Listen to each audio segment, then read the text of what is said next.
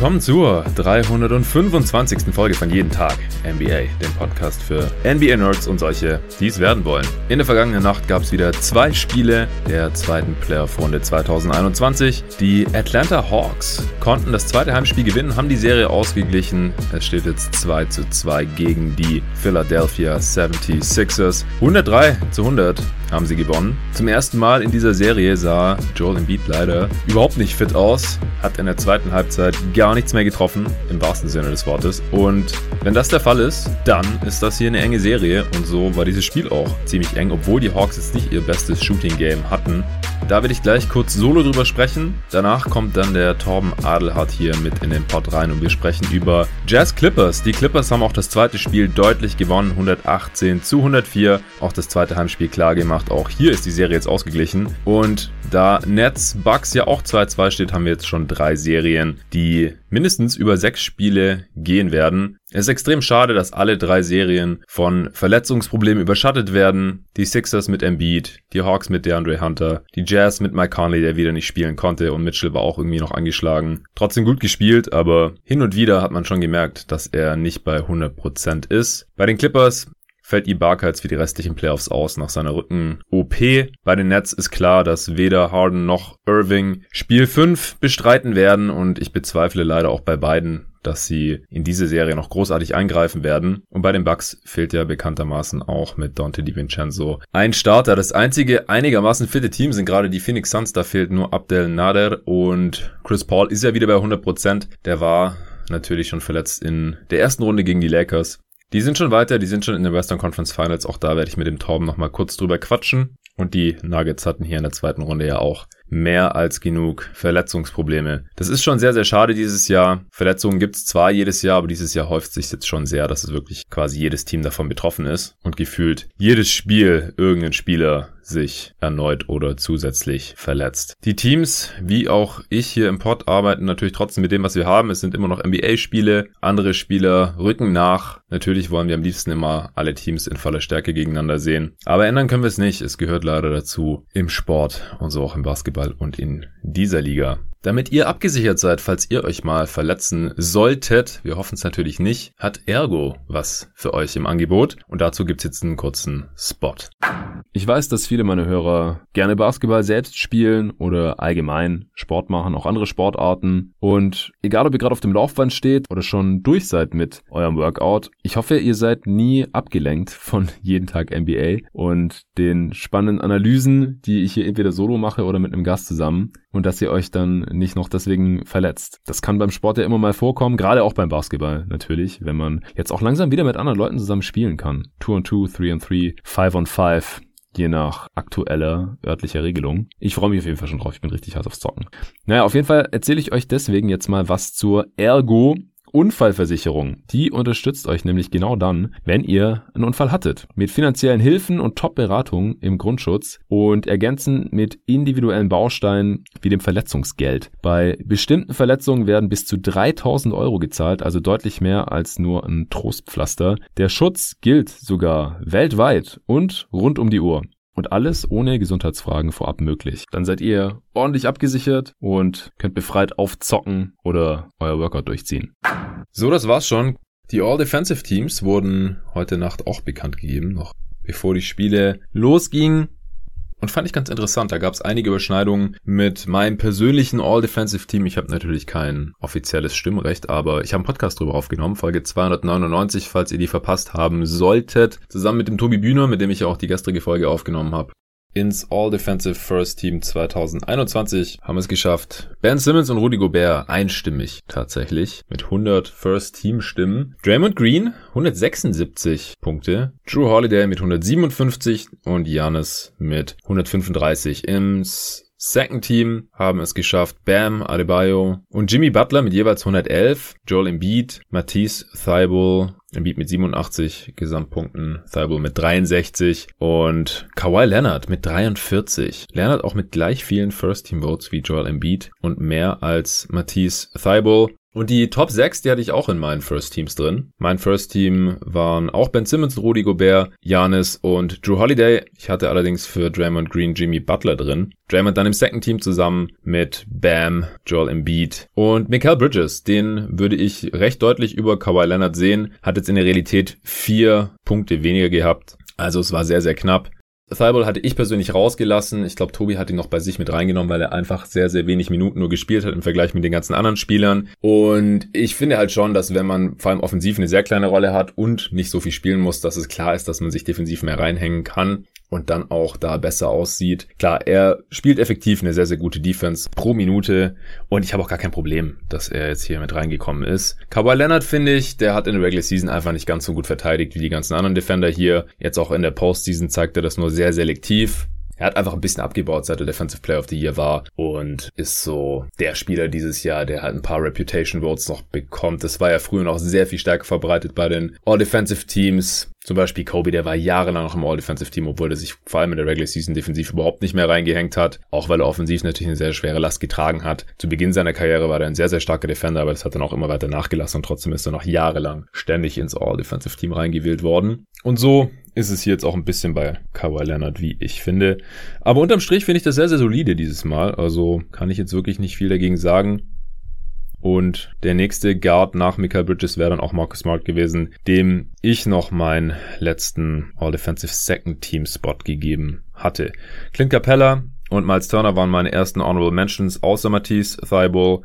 Äh, und die haben dann auch noch die nächstmeisten Stimmen bekommen. Und dann kommt Logan Store, den hatte ich dann auch noch drin. Und dann hätte ich Kawhi Leonard gehabt. Also das passt wirklich sehr, sehr gut aus meiner Sicht dieses Jahr. Kommen wir zu Hawks Sixers Spiel 4 ähnlich wie bei Nets Bucks oder auch bei Jazz Clippers ist es auch in dieser Serie so, dass man fast nach jedem Spiel seine Einschätzung der Serie überdenken könnte. Vor der Serie dachte ich noch, ja, Embiid wird wohl irgendwie angeschlagen sein daher Hawks favorisiert. Vor allem das mit DeAndre Hunter noch nicht so übel klang. Dann haben die Hawks das erste Spiel auch noch geklaut. Dann die letzten beiden Spiele waren die Sixers ziemlich dominant, vor allem in Person von Joel Embiid, der in der Serie in den ersten drei Spielen 35 Punkte, 10 Rebounds, 5 Assists aufgelegt hat, auch 2,3 Blocks bei einem 130er Offensivrating. 66% True Shooting, einfach absolut dominant an beiden Enden des Feldes und auf Seiten der Hawks eben klar wurde, dass DeAndre Hunter nicht mehr eingreifen können würde in diesen Playoffs. Und obwohl Embiid immer wieder auf den Boden gefallen war, man mehrmals Angst um ihn haben musste, hat er hier Spiel um Spiel abgeliefert bis heute. Heute war er offensiv eine absolute Katastrophe. 17 Punkte aus 24 Shooting Possessions, 4 von 20 aus dem Feld, nur ein seiner 4-3 getroffen. Alle 8 Freiwürfe, aber auch nur 8 Freiwürfe, denn in der zweiten Halbzeit hat er auch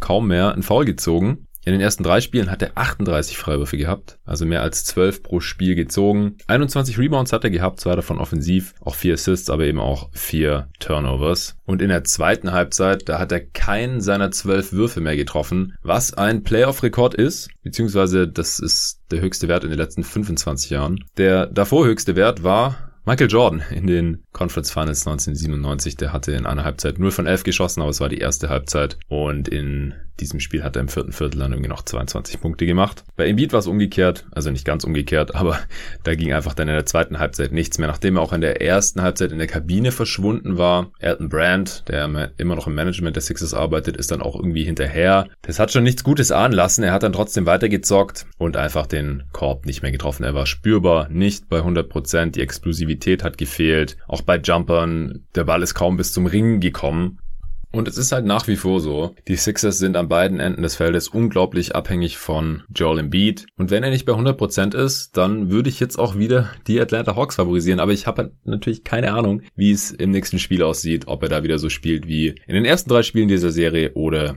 wie jetzt hier im vierten Spiel. Die Hawks haben die Sixers in der zweiten Halbzeit auch 54 zu 38 ausgescored.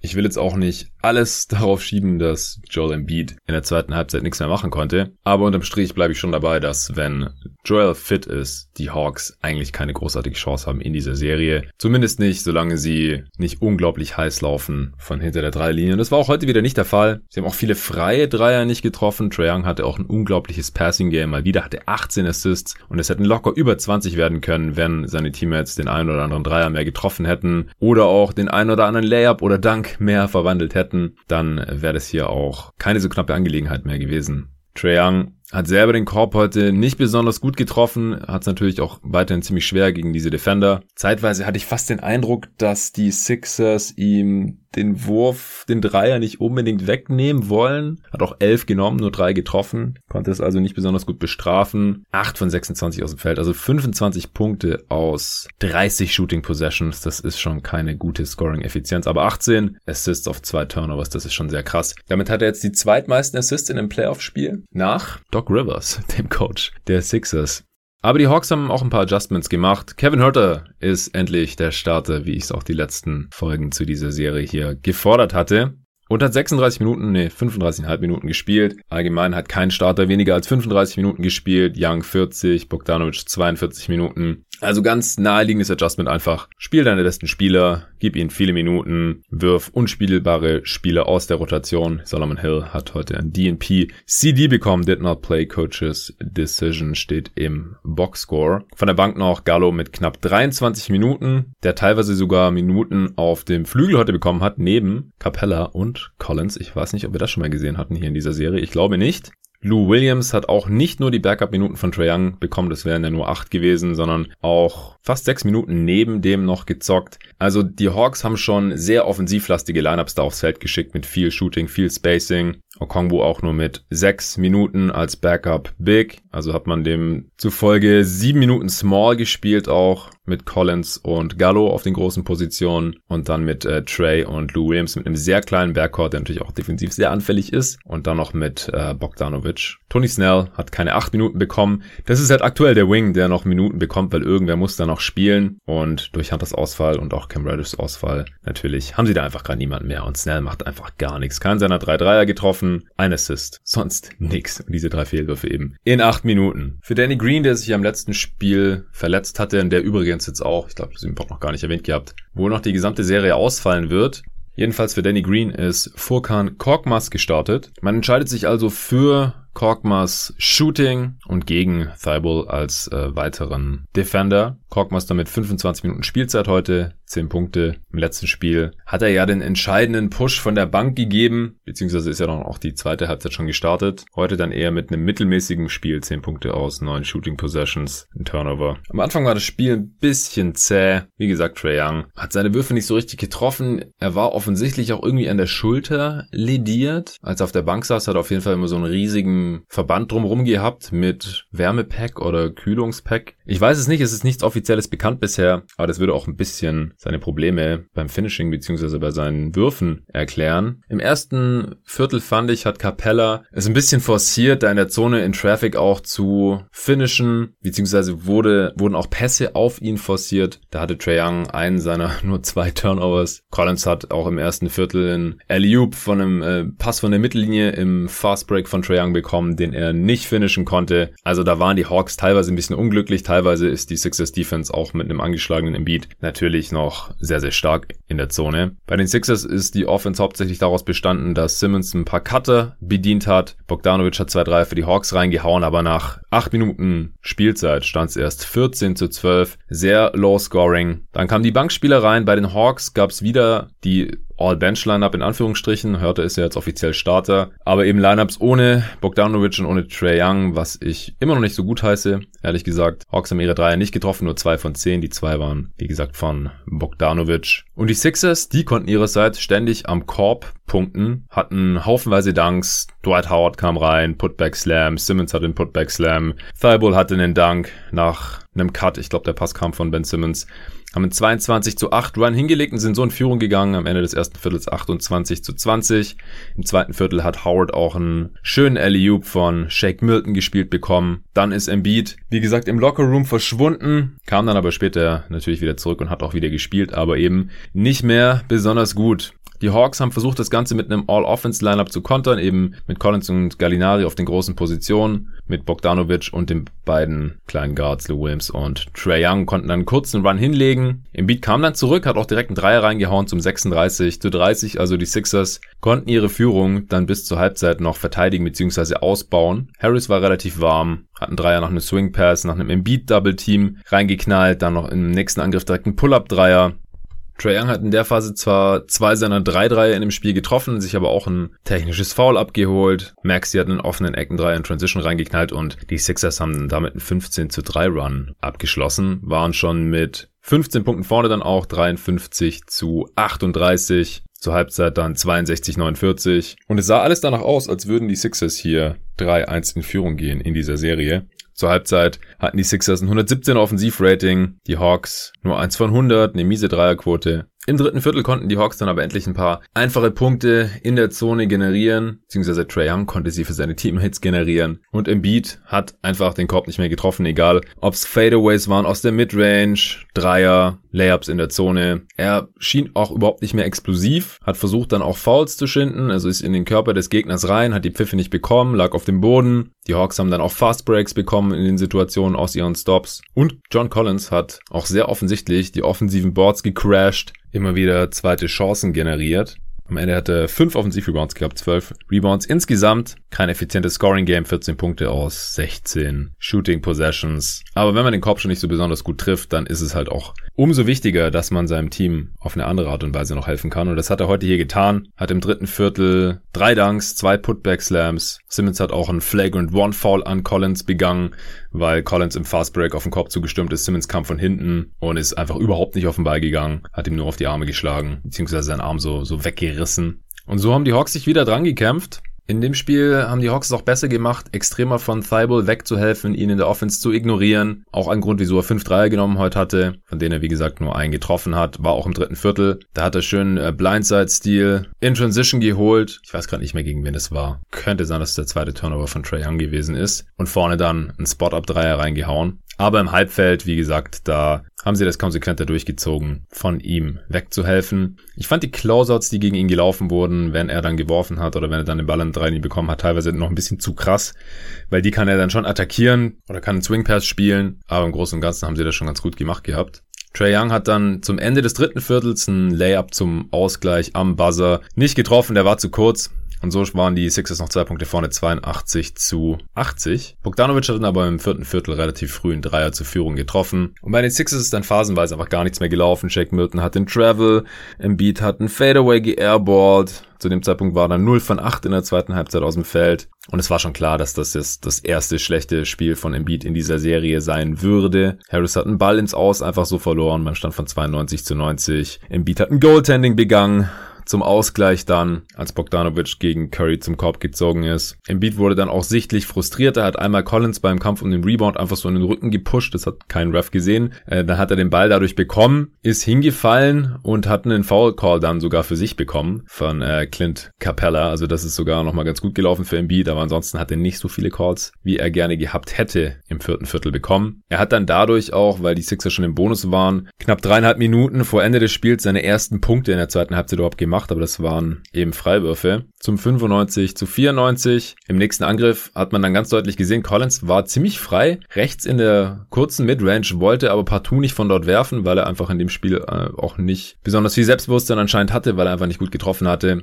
Ist dann aber gegen Embiid zum Korb gezogen, was eine noch schlechtere Idee war. Und äh, daraus ist dann nichts geworden. Auf der anderen Seite hat Korkmaz dann einen Spot-Up-Dreier reingeknallt. Die Sixers also weiterhin in Führung. 98 zu 94, 240 vor Schluss. Im nächsten Angriff hat dann Bogdanovic einen Pull-Up Midranger nicht getroffen. Aber Collins war am Start, hat einen Offensivrebound geholt, sehr, sehr wichtig, und dann den Ball auch wieder zurückbekommen und hat tatsächlich seinen einzigen Dreier in dem Spiel getroffen. Corner 3, ein Punkt Rückstand nur noch, 98, 97 für die Sixers, 2 Minuten 10 vor Ende. Und dann hat das Unheil bei den Sixers so ein bisschen seinen Lauf genommen. Embiid hat einen Dreier nicht getroffen. Bogdanovic hat auf der anderen Seite einen schnellen Dreier, zu schnell aus meiner Sicht auch, allerdings auch nicht getroffen. 1,30 vor Schluss hat dann Embiid einen Fadeaway genommen, der viel zu kurz war, der war gerade noch so am Ring. Und da habe ich mich dann halt schon so gefragt, okay, wenn du halt einfach überhaupt nichts triffst, wieso erzwingt er dann trotzdem diese Würfe? Ja, er will wohl Verantwortung übernehmen, ist es auch so gewohnt. Ben Simmons kannst du in so einer Situation den Ball dann auch nicht gerade in die Hand drücken und sagen, jetzt mach du mal. Aber Tobias Harris zum Beispiel, der hat ein sehr solides Spiel, 20 Punkte am Ende,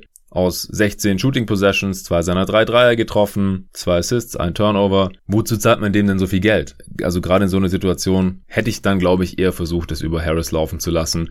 Oder man nutzt halt Embiid als Decoy, da wurde er sowieso die ganze Zeit gedoppelt. Dann schickt man ihn halt in den Post und sobald er gedoppelt wird, swingt man den Ball und findet vielleicht einen freien Mann, vielleicht auch einen Seth Curry, der hatte auch ein starkes Spiel, fallen in der ersten Halbzeit am Ende 17 Punkte, 7 von 10 aus dem Feld, 3 von 6 von hinter der Dreierlinie. Simmons, der war leider nicht mehr so aggressiv, das ganze Spiel schon über. Und dann ist er natürlich in der Crunch-Time auch keine Scoring-Option. 11 Punkte heute nur, 5 von 10 aus dem Feld, auch wieder nur ein seiner 5 Freiwürfe getroffen. Eine Katastrophe aktuell bei ihm in den Playoffs, wie er seine Freiwürfe nicht trifft. 12 Rebounds, auch 3 davon offensiv, 9 Assists, also fast ein Triple-Double. Kein einzigen Turnover. Naja, jedenfalls anderthalb Minuten vor Schluss. Embiid trifft den Fadeaway nicht. Six ist einen, einen Punkt noch vorne, aber Trey Young trifft den Floater zur Führung. Auf der anderen Seite hat Korkmaz nochmal Dreier genommen, Sidestep-Dreier direkt über Kevin Hörter. Der war auch nicht drin. Trey hat in Transition gepusht, versucht den Layup, gegen die Defense. Embiid kommt von hinten und Trey bekommt das Foul. Er wurde nicht am Arm getroffen, aber in der Wiederholung hat man gesehen, dass Embiid ihn tatsächlich noch am Kopf erwischt hat, als der Ball schon aus der Hand war. Das ist ein Foul. Trey haut beide rein, 50 Sekunden vor Schluss zur 3-Punkte-Führung. 98 zu 101 aus Sicht der Sixers. Was machen die Sixers? Gehen wieder über den ledierten Joel Embiid, der immer noch kein Field Goal getroffen hat in dieser Halbzeit.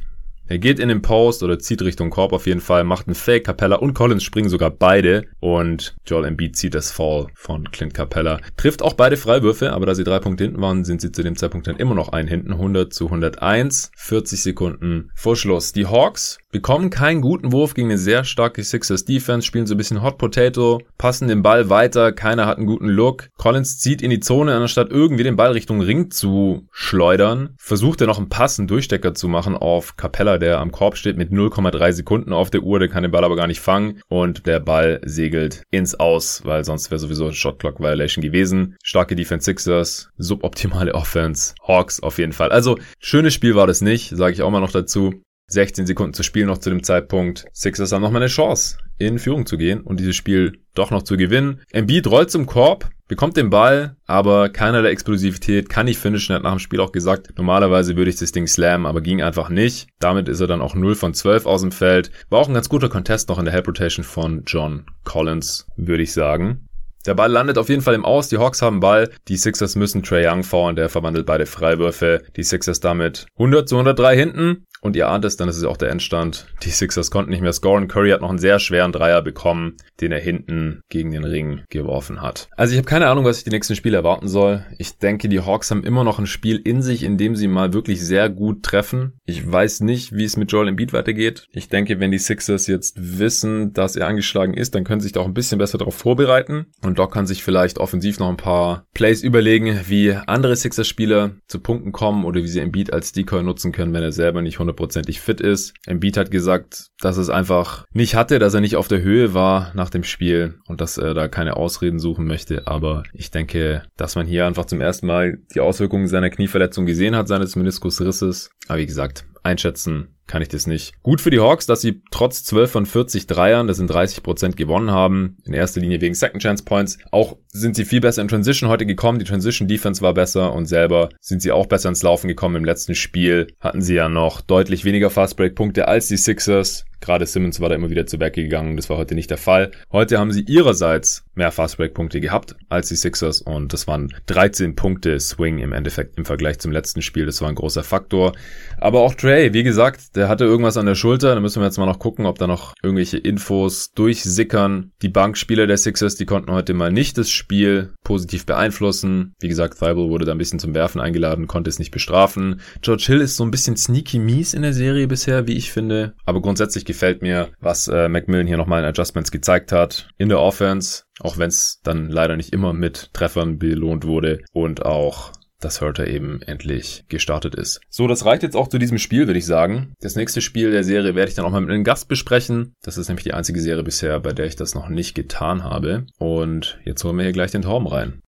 Ja, jetzt ist wie angekündigt der Torben Adlert hier am Start, um mit mir Jazz Clippers zu besprechen und dann werden wir auch noch ein bisschen über die Phoenix Suns quatschen. Guten Morgen, Torben. Guten Morgen, Jonathan. Ja, wir sprechen ja heute zum ersten Mal über die Serie Jazz Clippers. Wir haben auch schon privat gequatscht, Sprachnachrichten ausgetauscht und so. Es ist eine Serie, die wir beide sehr, sehr spannend finden. Heute Nacht konnten die Clippers jetzt ausgleichen, was die Serie natürlich grundsätzlich nochmal spannender macht. Was würdest du denn sagen? Was war denn jetzt so heute nach der Hauptfaktor oder die Hauptfaktoren, warum die Clippers die Jazz abermals dominieren konnten? für mich war das irgendwie eine logische Fortführung von dem, was wir im letzten Spiel auch gesehen haben, in Game 3. Äh, das fängt alles an mit der Defense der Clippers, die einfach viel, viel besser jetzt ausschaut als noch gegen die Mavs am Anfang oder auch in vereinzelten Phasen in den ersten Spielen. Ähm, Gerade in den, mhm. also in der ersten Halbzeit gestern Nacht fand ich, war das wieder im Bereich der, der Help Rotation, der Team Defense war das sau stark. Also Kawhi Leonard ist halt aktuell jemand, wo ich sagen muss, ähm, obwohl er ja immer so als, äh, ja, wie soll ich sagen, leicht überdurchschnittlicher Team Defender nur galt. Ich finde, der spielt aktuell eine herausragende Team Defense. Also wie er aushilft, diese ganzen Help and Recover Momente, da machen die Clippers aktuell in ihrer Small Ball Aufstellung, also mit Batum dann eben statt Subac, machen die einen herausragenden Job und das führt halt dazu, dass die Clippers Probleme haben, in ihre Drive and Kick Offense reinzukommen. Donovan Mitchell ähm, ja kreiert hauptsächlich eben aus Isolations heraus und das hat dann auch dazu mhm. geführt, dass die ähm, Jazz Offense dann einfach wieder ein bisschen am stagnieren war und da muss ich eben sagen Kudos äh, an die an die Clippers Defense. Also das war für mich ganz klar so der Schlüssel zum Sieg heute, dass man in der ersten Halbzeit da einfach kaum Breakdowns hatte in der Defensive. Ähm, Paul George hat auch einen viel viel besseren Job gemacht und klar Donovan Mitchell kannst du nicht komplett über 48 Minuten ähm, ja am Scoren hindern, aber was man am Anfang gemacht hat, indem man ihm auch wieder verschiedene ähm, Coverage entgegengeworfen hat, man hat ähm, hauptsächlich Kawhi Leonard am Anfang gegen ihn gestellt, aber dann in der Smallball-Aufstellung wird ja dann alles eigentlich geswitcht. Wenn Reggie Jackson an, ähm, an Donovan Mitchell dran ist, wurde halt sofort die Hilfe geschickt. Man hat gedoppelt und in diesen Momenten, wenn gedoppelt wird und dann diese vier versus drei Überzahlsituationen für die Jazz entstanden sind, auch da hat man viel, viel schneller jetzt reagiert, hat schnellere Rotationen gelaufen oder ist schnellere Rotation gelaufen. Und das fand ich war ganz klar mhm. für mich ähm, in der ersten Halbzeit schon der Schlüssel zum Sieg. Und Clippers sind ja auch zum ersten Mal, glaube ich, jetzt in den Playoffs überhaupt gut aus den Startlöchern gekommen, auch offensiv. Also sie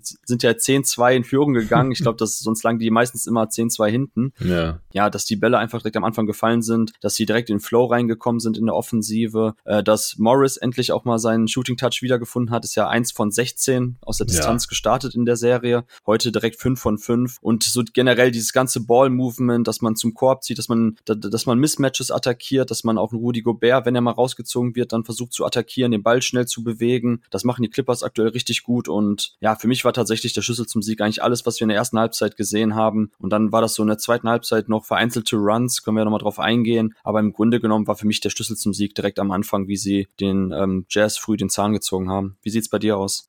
Sehr ähnlich, also sind halt früh in Führung gegangen, ähm, haben ja zwischenzeitlich auch mit fast 30 geführt und am Ende haben sie den Sieg dann so ein bisschen über die Ziellinie mhm. gerettet. Aber ja, die Defense wird immer besser, die Execution der Schemes wird immer konstanter und immer besser. Das war im letzten Spiel schon so zu sehen. Du hast es gesagt, das war so ein bisschen die logische Fortführung von Spiel 3. Das hatte ich ja mit Tobi schon vorgestern hier im Pod besprochen. Und das bewegt sich jetzt alles schon für die Clippers in eine sehr, sehr gute Richtung, würde ich sagen. Und sieht auch eher nach dem aus, dass ich vor der Serie erwartet hatte. Damit mein Tipp jetzt noch zutrifft, müssten die Clippers jetzt kein Spiel mehr verlieren. Ich hatte auf Clippers in 6 getippt. Aber da können wir nachher nochmal kurz drüber sprechen. Wenn es jetzt so weitergeht und auch Conley weiterhin fehlt, der fehlt den Jazz halt auch einfach in der Offense ungemein. Die bräuchten einfach noch sehr dringend einen weiteren Off-the-Dribble-Playmaker neben Mitchell, der halt auch in erster Linie einfach ein Scorer ist, auch wenn er, wenn er gedoubled wird, das schon ziemlich gut löst. Alles auch heute wieder, obwohl er irgendwie angeschlagen war, offensichtlich trotzdem ein sehr, sehr starkes Spiel abgeliefert hat für die Jazz. Äh, am Ende hat er wieder da haben wir 37 Punkte gehabt. Ähm, war extrem oft an der Linie, das war in den ersten Spielen ja gar nicht so der Fall gewesen. 13 von 15 Freiwürfen. Das ergibt dann äh, 34 Shooting Possessions, 37 Punkte aus 34 Shooting Possessions. Ist jetzt nicht so abnormal, wie, wie das in den ersten Spielen teilweise war. Aber abseits davon, obwohl die Jazz ja ihre Dreier wieder sehr gut getroffen haben, ähm, in allen anderen Bereichen der Offense. Da reicht es dann halt nicht gegen diese sehr gute Clippers Defense. Und die Clippers Offense, die ist auf der anderen Seite dann halt sehr schwer zu stoppen für diese Jazz Defense. Und ich finde es immer noch so krass, weil die Jazz halt ja, ja am Ende der Regular Season dann doch die beste Defense hatten, also das beste Defensivrating der Liga, dass sie jetzt halt hier in dieser Postseason bisher eine der schlechtesten Defenses haben. Und es ist jetzt nicht so, dass sie hier die ganze Zeit, also in beiden Runden gegen absolute offensive Powerhouses ran mussten, sondern das hatten wir ja auch schon im Serienfazit gegen die Memphis Grizzlies besprochen und auch hier die Clippers Offense, die äh, zugegebenermaßen natürlich auch nochmal eine ganz andere Hausnummer ist als die der Grizzlies. Die äh, seziert halt die Defense der Jazz auch immer weiter. Du hast es ja schon angesprochen. Heute auch wieder ein 127er Offensivrating gehabt, was auch wieder daran lag, dass die beiden Stars der Clippers zum sechsten Mal jetzt jeweils 30 plus aufgelegt haben im letzten Spiel. Das war das fünfte Mal, seit die zusammen zocken und auch erst das zweite Mal in dieser Saison. Und jetzt im äh, nächsten Spiel haben sie es gleich wieder gemacht. Beide hatten 31 Punkte. Kawhi Leonard erinnert jetzt auch wieder mehr an den Terminator Kawhi Leonard der Mavs-Serie, der letzten Spiele der Mavs-Serie. Ich weiß nicht, ob der sich jetzt erstmal noch mal ein bisschen erholen musste oder jetzt einfach auch weiß, was die Stunde geschlagen hat, denn wenn sie das Spiel verloren hätten, dann wären sie eben 1-3 hinten gelegen und äh, jetzt das 2-2, das sieht da schon sehr viel komfortabler aus, vor allem da natürlich beide Siege jetzt auch relativ deutlich waren. Also ich finde, Kawhi Leonard war heute auch nochmal ein sehr, sehr großer Faktor in diesem Spiel und Paul George hatte auch ein gutes Spiel. Äh, wie gesagt, beide hatten 31 Punkte. Kawhi hatte auch den Slam dieser Playoffs bisher. Das war so ein heftiges Ding. Ja. Hat einen krassen Tomahawk Slam Derek Favors ins Gesicht geprügelt. Also ich war schon so ein bisschen schläfrig in dem Game zu dem Zeitpunkt, muss ich sagen, weil die Clippers halt so früh so weit vorne waren und ja, ich dann halt auch wirklich nicht so wirklich gesehen habe, wie das Spiel nochmal richtig spannend werden könnte. Ich konnte davor auch nur eine halbe Stunde pennen und in, in der Nacht davor nur sechs Stunden. Und deswegen war ich da ein bisschen müde, Kaffee hat nicht mehr so richtig gewirkt.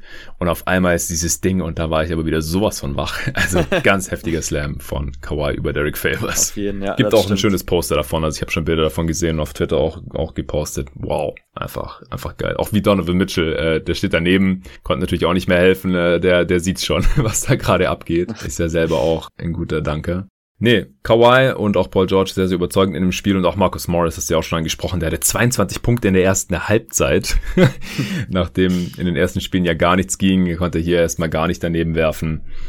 Also, auch wenn im vierten Viertel die Jazz dann nochmal, ich glaube auf, waren es auf 10 Punkte nochmal rangekommen sind? Ja, im letzten Viertel waren es nochmal 10. Ja, äh, war das ein relativ ungefährdeter Sieg der Clippers. Ja. Ein wichtiges Ding noch, Rajon Rondo war inaktiv für dieses Spiel. Im letzten hat er ja DNP CD bekommen. Lou hat ihn nicht mehr eingesetzt, nachdem er davor in den ersten beiden Spielen ja viel zu viel gespielt hatte und dabei echt nicht gut aussah. Heute dann gar nicht zur Verfügung gewesen. Ich weiß nicht, was da jetzt dahinter steckt, ob er dann gesagt hat, nö, dann, wenn ich nicht spiele, dann brauche ich auch nicht auf der Bank zur Verfügung sein oder äh, ob man dann einfach lieber einen anderen Spieler aktiv hat, aber das ergibt ja dann auch nicht so wirklich Sinn. In der Garbage Time haben dann halt noch äh, Farrell, Coffee, Jay Scrub und Otoro gespielt. Äh, Cousins auch wieder mit im DNP-CD. Das war in den ersten Spielen ja auch eine relativ wilde Fahrt, äh, als er da noch echt viele Minuten gesehen hatte. Also ich finde auch die Rotation der Clippers, die ergibt halt mittlerweile Sinn. Also wenn ich mir da jetzt so die Minutenverteilung anschaue und auch die Lineups, die heute so auf dem Feld war, kann man da nicht mehr allzu viel kritisieren, oder? Nee, genau. Also es ist ja krass, wenn man sich anschaut, dass mit Ausnahme vom ersten Game jetzt gegen die Jazz hatte ähm, Nick Batum in den Playoffs immer ein positives Plus-Minus. Ähm, also diese Smallball-Aufstellung hat schon gegen, gegen die Mavs funktioniert mit Batum eben auf der 5. Das hat jetzt gegen die Jazz funktioniert. Also der Eye-Test bestätigt es ja, dass ja. Batum eben als athletischer Flügelspieler, der eben aber auch einen guten Körper hat und dagegenhalten kann dann in der Zone, dass er einfach so gut als Help-Defender auch ist und da eben Plays machen kann. Und das machen die Clippers ja generell sehr clever war, so dass sie gar nicht so viel von der Strong Side, also wenn jetzt irgendwie Mitchell zum, zum Korb zieht, dass sie nicht unbedingt aus der Strong Side direkt aushelfen, was man ja generell nie machen sollte beim Basketball, sondern um den Dreierschützen halt mhm. halt nicht direkt den einfachen Pass ähm, oder den Passweg zu geben, sondern dass sie halt dann schnell von ja. der Weak Side reinrotieren und oftmals auch auf der Weak Side so eine Art Zonenverteidigung aufziehen. Und da ist einfach Batum der, der hervorragende Bigman oder wie gesagt Flügelspieler, ähm, um dieses Scheme aufzuziehen. Und das ist für mich ganz klar gewesen, dass Tai Lu früher oder später wieder viel, viel stärker auf Batum setzen muss und generell generell auf diese Small Ball aufstellung, ja. auf dieses Line-Up. Und Subac, äh, das hatte ich ja in einer Sprachnachricht ja auch gesagt, ich finde halt, dass Subac jetzt auch wieder spielbar ist ähm, gegen verschiedene Line-Ups der Jazz. Ähm, Im Endeffekt auch, wenn Rudy Gobert spielt, weil Gobert, und das, das finde ich erschreckend, vielleicht können wir das ja kurz auch nochmal besprechen, der ist ja wirklich in der Offensive, ja. ohne Mike Conley, ist ja, ist ja quasi Non-Faktor. Also da stellt er ja wirklich nur noch, also ja. der wird zu fucking Reggie Evans zurzeit. Und das, Reggie Evans. Und das ist brutal. Ja, also das, er hat ja wirklich, er kriegt ja gar keine Touches. Natürlich ist Gobert niemand, der jetzt irgendwelche Mismatches ausnutzt, die im Pick and Roll kreiert werden oder der, der keine Ahnung, ständig ähm, gesucht wird von den Spielern. Aber er hatte ja auch, glaube ich, wann war das? Ähm, Mitte der zweiten Halb, äh, Mitte des zweiten Viertels, als er mit drei Fouls runtergegangen ist, hatte er noch nicht ein Field Goal Attempt, hatte einen Freiwurf ein getroffen, Punkt, sonst nichts. Also er wird gar nicht eingebunden. Und das finde ich wirklich krass. Und das macht Subac halt auch spielbar, weil wenn Rudi Gobert irgendwie im Dunker-Spot rumsteht, ähm, dann kann Subac halt sich auch in der Zone aufhalten. Und da hat er ja jetzt auch schon in dieser Serie gute ähm, Blocks ähm, eingesammelt, hat da ein paar Deflections geholt. Mhm. Und wenn plötzlich auch Subac spielbar wird, weil eben die Jazz, wenn sie ihm diese Four-Out, One-In mit Gobert spielen, dann kann Subac auch viel mehr wieder, ähm, wieder in der Zone bleiben, da ein bisschen wildern. Und dann mit ihm spielen sie ja immer auch die Drop-Coverage. Und wenn dann, so wie gestern Nacht von John Clarkson, die ganzen Pull-Up-Würfe nicht treffen, dann werden die Spieler halten, also solche Big Men auch wieder deutlich besser spielbar. Und das finde ich halt echt krass, also dass Rudy Gobert gar nicht eingebunden wird. Ähm, ich weiß nicht, also dieses ganze Pick-and-Roll-Spiel, das fehlt mir bei den Jazz aktuell total. Also für mich war auch das Fehlen von Mike Conley. Deshalb war ich auch schon nach den ersten Spielen ja. überhaupt nicht so, wie soll ich sagen, also obwohl sie 2-0 geführt haben, war das für mich ganz anders als noch bei den Mavs, als sie 2-0 geführt haben. Wo da habe ich mich ja noch relativ weit hier mhm. aus dem mhm. Fenster gelehnt, habe gesagt, also ich sehe wenig Chancen noch für die Clippers irgendwie. Ja, ich auch. Genau. Aber jetzt bei den Jazz war das für mich anders, weil die beiden Spiele waren so knapp. Ja. Man hatte herausragende ähm, Shotmaking-Spiele von ähm, Clarkson, von Donovan Mitchell gebraucht, um knappe Siege einzufahren. Man hat schon gesehen, dass die ganze Offense ein bisschen zum Erliegen kommt bei den Jazz ohne Mike Conley, ohne sein Pick-and-Roll-Playmaking, weil das, das ist nämlich der, entscheidende, ähm, der entscheidende Punkt für mich. Welcher Aspekt in dem Spiel jetzt aktuell fehlt, das ist einfach das Pick-and-Roll-Playmaking, weil Mitchell, wie du gesagt hast, ist ein Scorer, aber er ist niemand, der eine Offensive attackiert und dann eben versucht, irgendwie irgendwie noch Plays zu initiieren, auch für andere. So, er ist halt dann ganz klar Score First. Und Conley ist halt jemand, der dann auch mit Snake Drives und so weiter, wenn er den Gegner auf dem Rücken hat, sich super clever durch die ähm, gegnerische Verteidigung manövriert und da eben auch noch dann einen Lob spielen kann, Kickout spielen kann. Das forciert er ja viel, viel stärker und bindet dadurch auch Rudy Gobert viel stärker ein. Also ich finde, dass Gobert aktuell so ein Non-Faktor in der Offensive ist. Ähm, und selbst wenn Reggie Jackson auf ihn geswitcht wird, auch gestern Nacht, da waren wieder einzelne Szenen, da hatte Gobert eigentlich den ja. Ziel gegen Reggie Jackson, da, da, da kriegt er ja. nicht den Pass. Also ich sehe die Schuld nicht mal bei Gobert. Ich finde da aktuell einfach das Playmaking nicht gut von den Jazz. Wie siehst du das? Ja, yeah. ja, also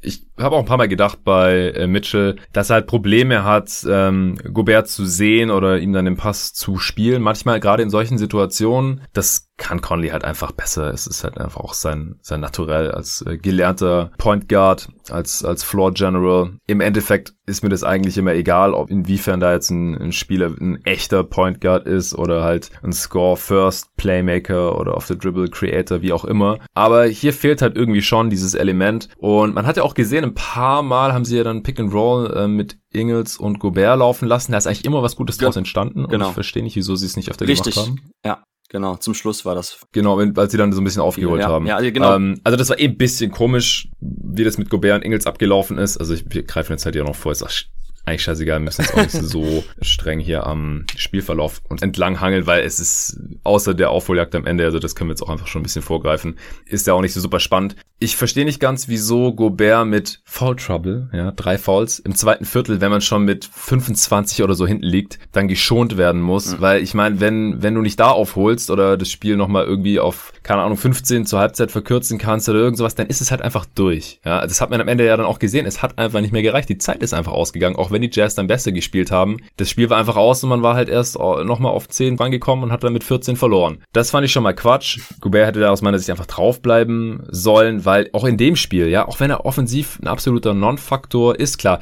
Ich meine, man sieht ja schon, dass er immer irgendeinen Defender zieht, damit er halt nicht den easy alley geworfen bekommen kann. Er hat halt schon noch diese vertikale Gravity, aber das ist dann halt oft auch ein Reggie Jackson. Es reicht dann halt irgendwie schon aus. Es wird dann nicht forciert oder so. Ja, genau, genau. Also Rudy Gobert hat ja wirklich eine Roll Gravity, ne? Also oftmals müssen dann ja die Spieler ja. von der Weak Side reinrücken und ihn zu taggen im Pick and Roll, wenn er abrollt. Und das haben die Jazz auch eben mit Mike Conley viel, viel besser gegen die Grizzlies gemacht in der Serie. Da gab es so viele Szenen, wo man eben genau diese mhm. Roll Gravity von Rudy Gobert ausgenutzt hat, um dann eben die Defensive zum Kollabieren zu bringen. Entweder den Lob zu spielen, wenn nicht richtig ähm, aufgepasst oder geswitcht wird oder rotiert wird, oder halt den Kickout. Oder auch jetzt eben so die, die, diese Empty Side Pick and Rolls. Da war gestern eine Situation, da hatte Rudy Gobert einen Block gestellt für, ich weiß nicht mehr, ob das Clarkson oder Mitchell war. Auf jeden Fall auch so ein Play, was man ständig läuft, eben, dass man guckt, dass man die eine Seite halt komplett frei macht, um da eben etwaige ähm, Help Defender für Rudy Gobert, wenn er abrollt, wegzuziehen. Und dieses Play ist einfach komplett kaputt gegangen, weil A, die Clippers es gut gelesen haben, schon früh auch von der anderen Seite wieder reinrotiert sind, aber auch, weil der Spieler, wie gesagt, ich weiß nicht mehr, ob es Mitchell oder Clarkson war, einfach Rudy Gobert nicht in diesem kleinen Zeitfenster in den Pass gespielt haben, den Lob. So, und das fehlt halt aktuell. Und genau wie du sagst, so, ey, Rudy Gobert hat ja eigentlich die Gravity, hat ja eigentlich seinen Wert auch in der Offensive für die Jazz, aber das wird momentan eben gar nicht ausgenutzt. Also das ist für mich so mit der größte Kritikpunkt und ja, also da, da fehlt die Komponente in der Offensive einfach. Ja, und die Defense ist ja auch sehr viel besser, wenn Gobert ja. spielt. Favors wird einfach gnadenlos attackiert, da muss dann nicht jedes Mal so ein Poster-Slam dabei rauskommen, wie jetzt mit Kawhi heute, sondern das macht ja auch ein äh, Paul George, also der, der kriegt weite Augen, wenn er da sieht, dass Favors auf einmal den Korb bewacht und nicht mehr in Rudy Gobert und mit Gobert auf dem Feld waren sie heute auch nur bei minus eins. Ja, in einem Spiel, das sie mit 14 verloren haben. Und mit Joe Ingles finde ich noch krasser. Also Gebärd am Ende 31 Minuten gespielt. Ingles nur 27,5 und mit dem waren sie sogar plus 4 auf dem Feld, weil er einfach ein starkes Spiel hatte. Der hatte 19 Punkte, 3 Assists, aber halt auch wieder unglaubliche äh, Wurfeffizienz. 5 seiner 7 Dreier getroffen, beide Zweier, kein Turnover. Das habe ich nicht ganz verstanden. Äh, Clarkson dann gleichzeitig über 30 Minuten, bei dem ging heute gar nichts. Also die ersten drei Spiele war der wirklich on fire, hat alles getroffen, jeden Scheiß, auch irgendwelche Bankshots und so. Heute halt nur zwei seiner acht Dreier, drei von zwölf und dann kommt die Offense der Jazz halt schon total zum Erliegen, wenn Mitchell mal nicht drauf ist oder halt dann auch nicht jeden Angriff alles alleine machen kann. Da war Clarkson die ersten paar Spiele halt schon extrem extrem wichtig. Aber trotzdem, die Grizzlies, die haben ja das Pick and Roll ganz anders verteidigt, als es diese Clippers tun würden, das Conley Gobert Pick and Roll. Und wenn die das einfach switchen, glaubst du trotzdem, dass, also ich weiß nicht, was für einen Unterschied es im Endeffekt wirklich machen würde, für Gobert jetzt halt in dem spezifischen Fall. Also, dass Conley einfach helfen würde, grundsätzlich auch als, als, als Scorer, als Shooter, als Decision Maker und so weiter. Das ist klar, aber wie viel mehr würde es den Jazz wirklich helfen, wenn dann das Pick and Roll ständig geswitcht wird? Ja. Was denkst du? Also Mike Conley ist ja auch zurzeit jemand, das war ja auch in der Grizzlies-Serie der entscheidende Punkt, warum sie ihn auch nicht wirklich eindämmen konnten, weil er auch seine Pull-Up-Würfe aktuell herausragend trifft. Und das ist ja der Counter schlechthin gegen eine Switch-Defense oder gegen eine Drop-Defense, dass dann eben die Ballhändler zum Wurf hochgehen können. Und dass Mike Conley genau in diesem Bereich aktuell auch eben so gut ist, das gibt ihm halt auch eine ganze Facette. Also du kannst Mike Conley, wenn du jetzt dein Switching-Scheme, was die Clippers aktuell haben, wenn du das so durchziehst und du hast dann neben Donovan Mitchell auch noch Mike Conley im Pick and Roll als, als Creator. Also irgendwann kollabiert die Defense. Irgendwo entstehen dann Mismatches, die Mike Conley dann auch viel gezielter bespielen kann durch seine Pässe. Und generell ist ja das, was die Jazz wollen, ist, dass die Defense irgendwie in Rotation kommt. Das schaffen sie, indem sie eigentlich immer den Korb attackieren und dann eben die Kickout-Pässe spielen. So, und das, das ganze Element ist ja aktuell zum Erliegen gekommen. Und das funktioniert natürlich auch wieder, wenn Mike Conley da ist und viel öfters im Pick and Roll eben diese Drives setzen kann. Ich hatte ja vorhin schon einmal kurz so die, die, diese Snake Drives Drives angesprochen, wenn man quasi ähm, dem, den Block so nutzt, dass man ja. dann quasi vom Screen weg zur anderen Seite ähm, zieht und den Gegner dann so gesehen auf den Rücken nimmt. Und da ist Mike Conley ähnlich, wie es auch ein Chris Paul ist oder ein Kyrie Irving. Mhm. Das macht er halt so intelligent und so gut. Und ich glaube einfach, dass diese ganze Playmaking-Facette und das eben nicht einfach nur so diese Downhill-Drives, die aktuell Donovan Mitchell setzt, dass Mike Conley da eben nochmal eine ganz andere Facette reinbringt und dass auch wenn geswitcht wird, er eben die entsprechenden Counter hat, in dem Sinne halt, dass er vor allem eben dann die Pull-Up-Würfe nimmt oder den Ball schnell bewegt, weil das ist für mich auch aktuell ein Punkt. Ich weiß nicht, ob du den auch gesehen hast. Ich finde aktuell, so was die Jazz sonst immer ausgezeichnet hat, war auch so dieses schnelle Decision-Making von allen Spielern. Also, dass entweder schnell gezogen wird, schnell den Ball weitergepasst wird. Und aktuell mhm. finde ich auch da, also die, die wirken total zögerlich, oder? Also ich finde das ganze Offensivspiel ist irgendwie aktuell, als ob jemand so ein bisschen den Stecker gezogen hätte. Ja, ja, genau. Also es sieht schon sehr, ja, zögerlich aus und die Offense stagniert dann einfach und Auf der anderen Seite, da haben sich die Clippers halt wirklich den Arsch abverteidigt. Sie haben im ersten Viertel dann teilweise, das Rebounding lief dann nicht ideal, also sie haben äh, Fehlwürfe erzwungen, aber in einer Szene zum Beispiel Favors, glaube ich, drei Offensiv-Rebounds geholt oder so, äh, aber dann auch die ganzen Tipps erstmal nicht getroffen.